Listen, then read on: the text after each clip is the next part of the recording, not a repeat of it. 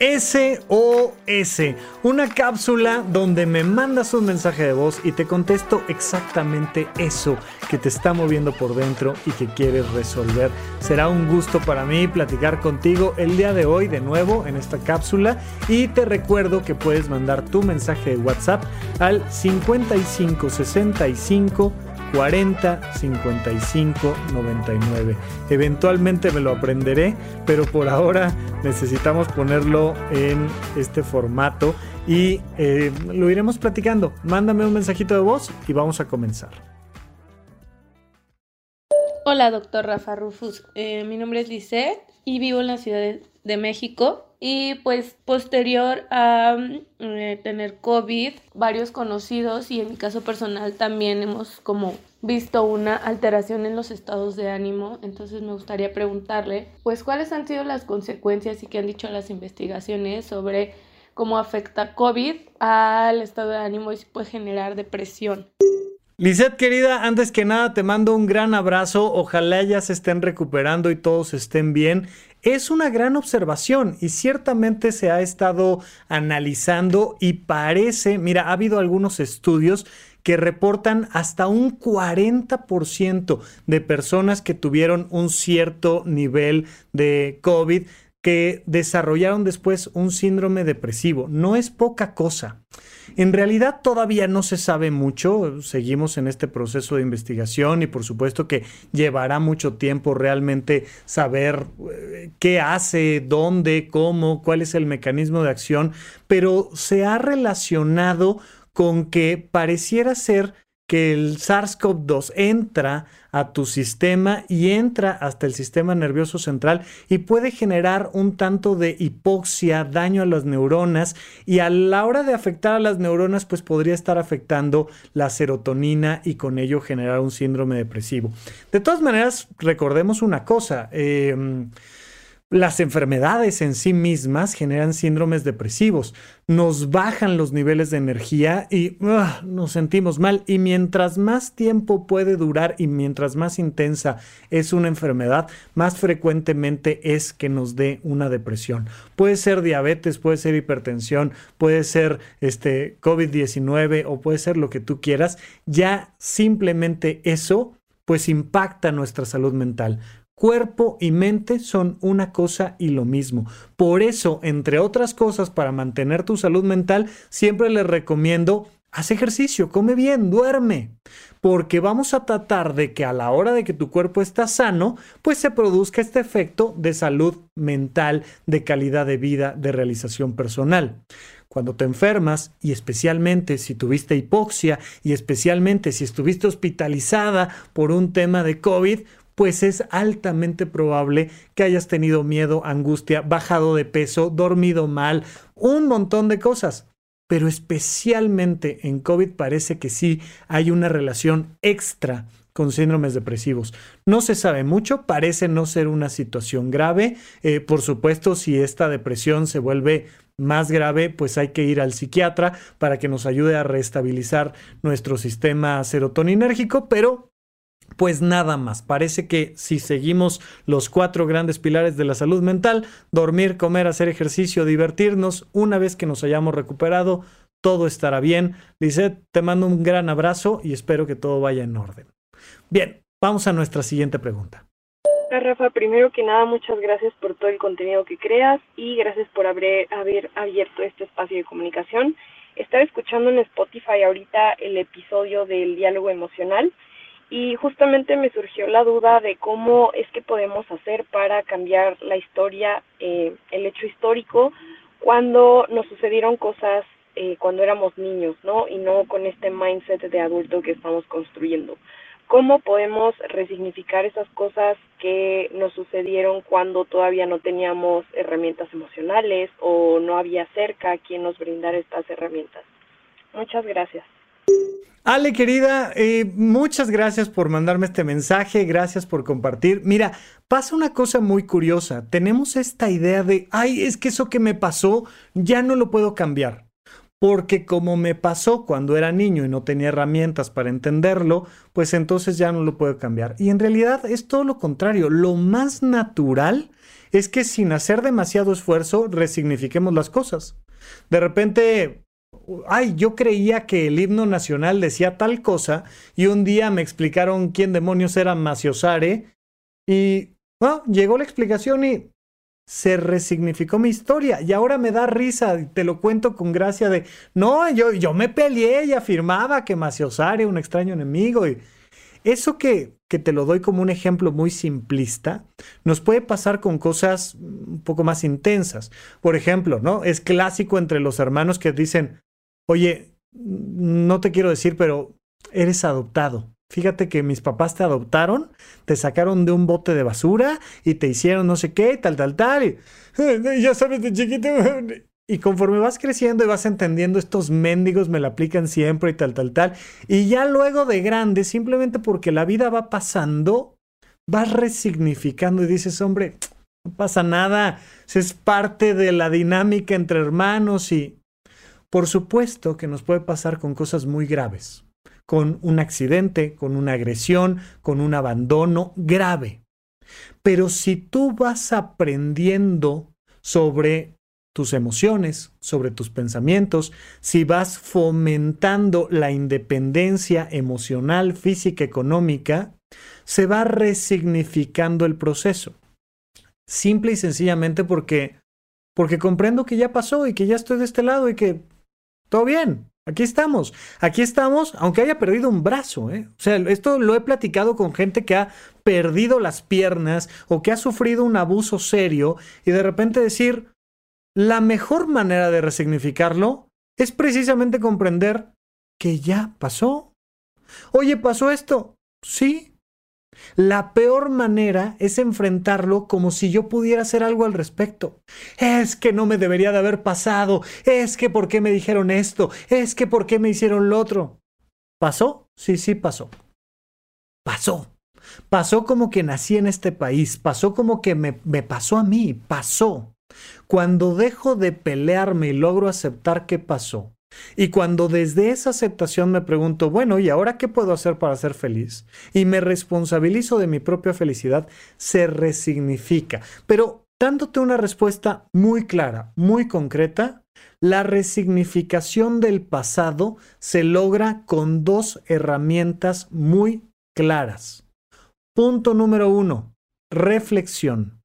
Cuando vas a terapia y lo platicas con un profesional, el profesional se encarga de responderte lo necesario en ese ida y vuelta de la información para que lo puedas leer de nuevo. Es como platicar una película de terror y decir, ay, pero, pero no viste que el monstruo traía ahí el zipper y tal. Y, ay, es que yo me asusté muchísimo. A ver, vamos a volver a ver la película. Fíjate, y, y aquí pasa esto, y te acuerdas que pasa el otro, y que luego sucede aquello y que surge la solución y y empiezas a platicar y ver, imagínate cuántas veces podrías ver una película de terror que te asusta y platicarla con un grupo, con un grupo de personas y, luego volverla a ver y luego volverla a platicar y luego volverla a ver y luego volverla a platicar y luego volver hasta que ya de repente dices, ya hombre, ya, ya me la sé de memoria, ya sé, ya, ya, la película ya pasó, sí, está padre, esto asusta, esto se resuelve, ya, está bien nuestra propia historia de terror también se puede volver a ver y volver a platicar y volver a ver y volver a platicar. La reflexión es algo de lo que hacemos en la terapia. Por otro lado, la experiencia. Ah, es que cuando yo era pequeño me, me aventaron al agua y casi me ahogo y... Ok, pero no te ahogaste, ¿no? No, ok, aviéntate al agua.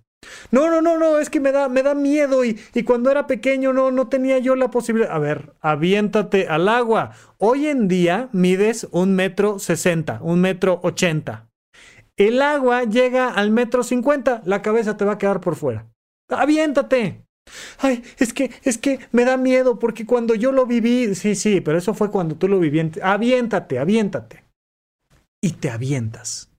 Y te avientas y en la misma alberca que casi te mueres, te paras.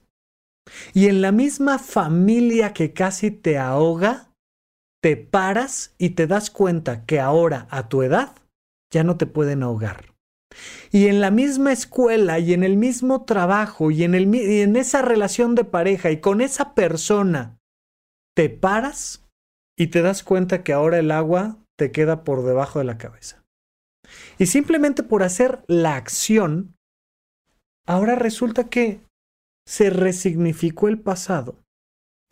Reflexión o experiencia. Eso que te da miedo, hazlo. Hazlo físicamente.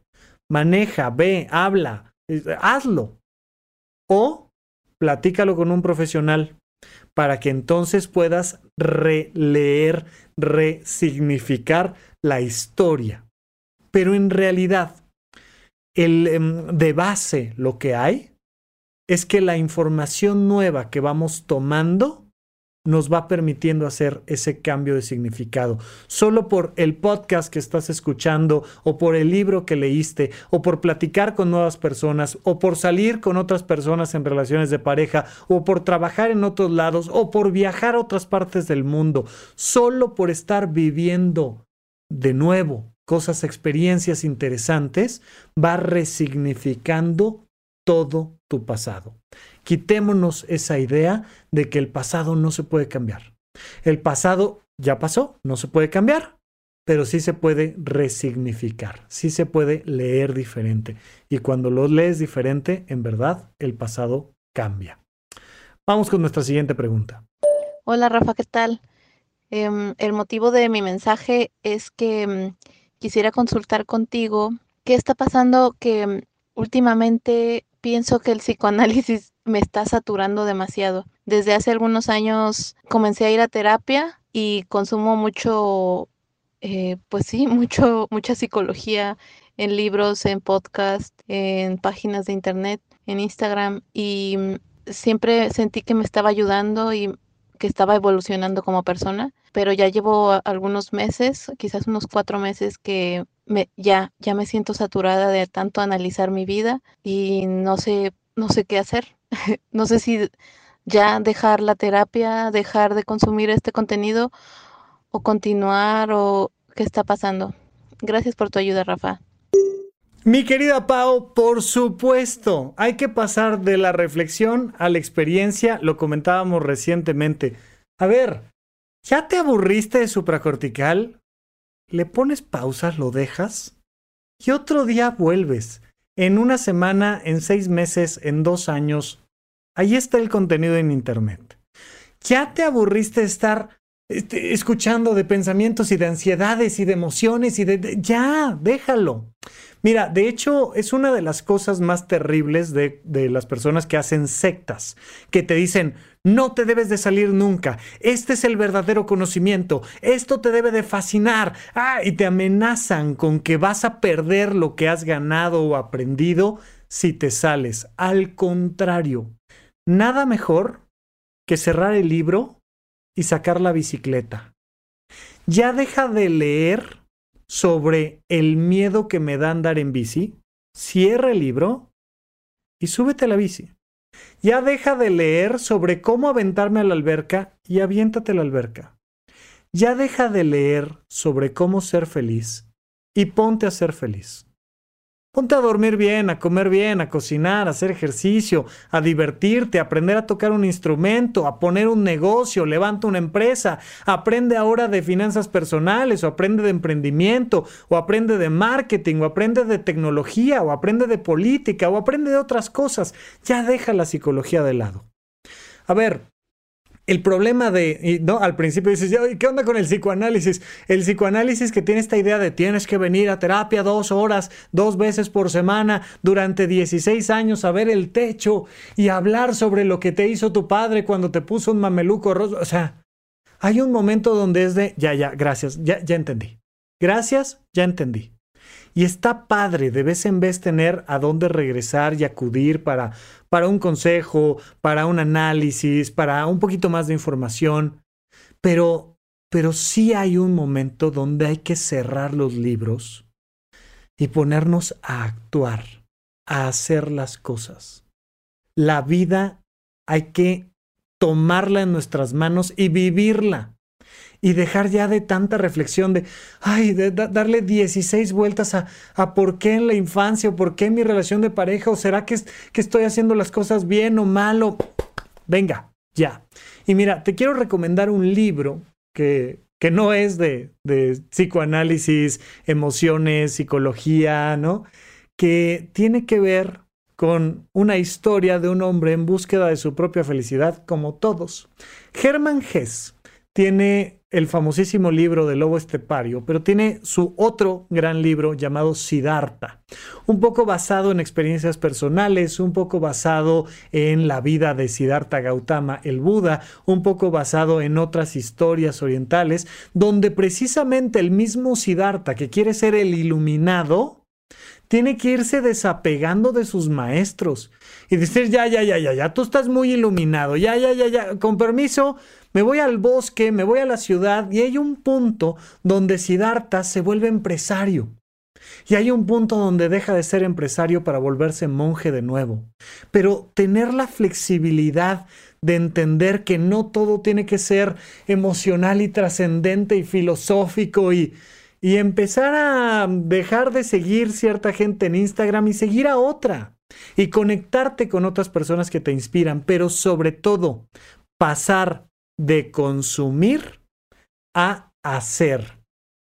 No es lo mismo escuchar música que tocar música. No es lo mismo comer hamburguesas que vender hamburguesas. No es lo mismo escuchar sobre psicología que enseñar sobre psicología.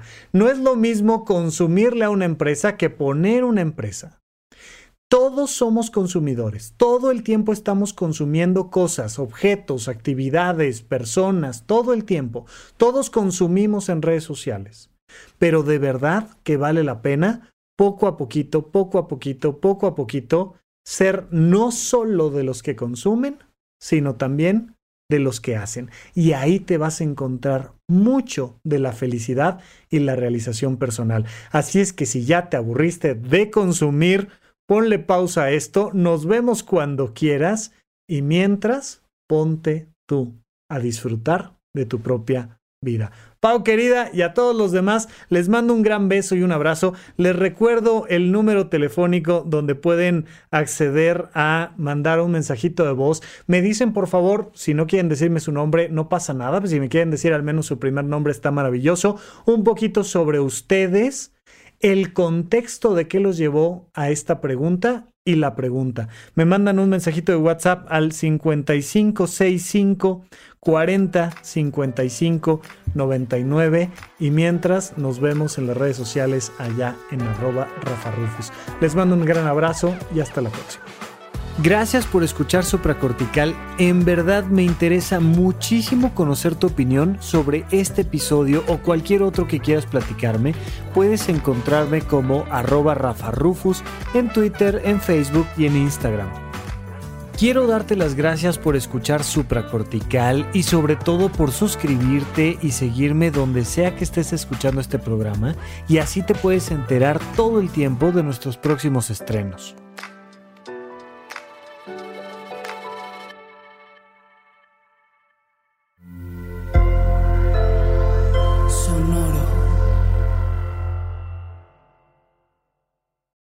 Lucky Land slots, you can get lucky just about anywhere. This is your captain speaking. Uh, we've got clear runway and the weather's fine, but we're just going to circle up here a while and uh, get lucky. No, no, nothing like that. It's just these cash prizes add up quick. So I suggest you sit back, keep your tray table upright, and start getting lucky. Play for free at LuckyLandSlots.com. Are you feeling lucky? No purchase necessary. Void where prohibited by law. 18 plus terms and conditions apply. See website for details.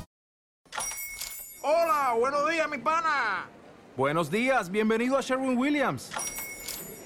¡Ey! ¿Qué onda, compadre? ¿Qué onda? Ya tengo lista la pintura que ordenaste en el ProPlus app. Con más de 6.000 representantes en nuestras tiendas listos para atenderte en tu idioma y beneficios para contratistas que encontrarás en aliadopro.com. En Sherwin Williams somos el aliado del PRO.